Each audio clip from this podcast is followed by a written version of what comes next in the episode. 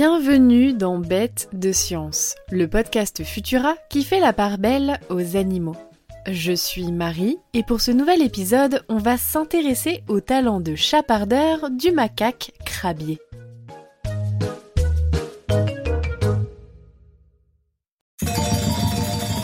Le macaque crabier. Tout le monde le connaît. On l'appelle aussi le macaque à longue queue et il est le singe le plus répandu en Asie du Sud-Est. Facilement reconnaissable grâce à son pelage gris-roux et son visage très expressif, ce primate espiègle a pendant un temps bien failli disparaître.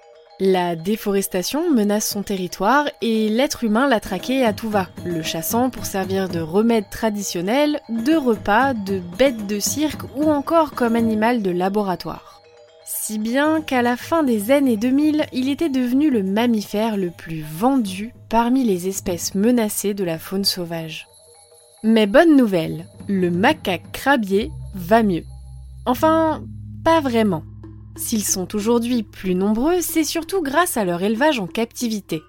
Le plus grand programme de ce type héberge pas moins de 30 000 individus, mais ceux-ci sont destinés à l'expérimentation animale en particulier dans le domaine des neurosciences. Le macaque crabier est donc loin d'avoir complètement retrouvé sa liberté. Mais ce drôle de primate a plus d'un tour dans son sac, car en parallèle, il a appris à s'adapter en tirant profit des milieux occupés par les humains. Comme dans la ville de Lopburi en Thaïlande où la police a baissé les bras face à l'invasion de milliers de singes envahissant les rues ou sur l'île de Bali en Indonésie où ils cherchent de la nourriture aux abords du temple de Uluwatu dressé au sommet d'une falaise de 70 mètres de haut. Et c'est justement à ces derniers tout particulièrement que nous allons nous intéresser aujourd'hui.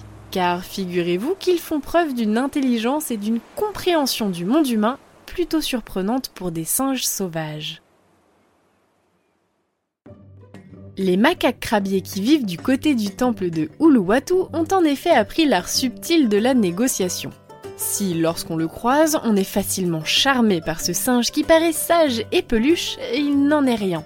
Sous ses airs d'animal tranquille, le plan est très bien élaboré dans sa tête. Tranquillement assis sur un parapet de pierre, l'un d'eux passe alors à l'action. Il se penche soudain en avant et attrape en un clin d'œil quelque chose dans la main d'un passant lunettes, appareils photo, smartphone ou même argent, il a appris à identifier les objets de valeur qui se cachent dans les poches et les sacs des touristes. Et une fois le larcin commis, commence alors la phase de troc. Car disons-le, notre macaque n'a pas grand usage dans sac à main une fois de retour parmi les siens.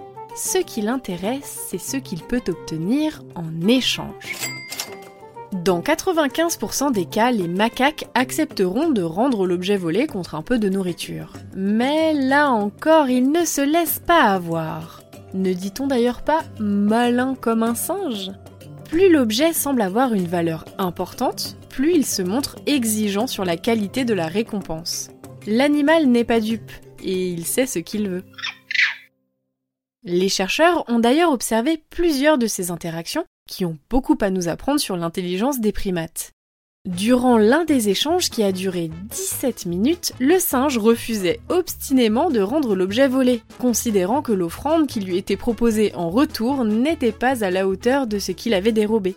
En même temps, on n'apprend pas à un vieux singe à faire du marchandage.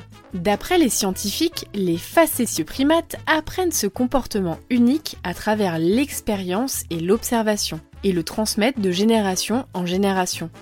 Ils estiment que les singes d'Uluwatu auraient appris à maîtriser la négociation il y a plus de 30 ans pour faire face aux changements amenés par l'être humain.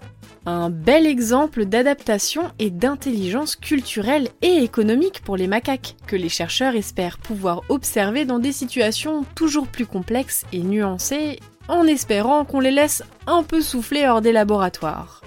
Alors, pas si bête, le macaque crabier.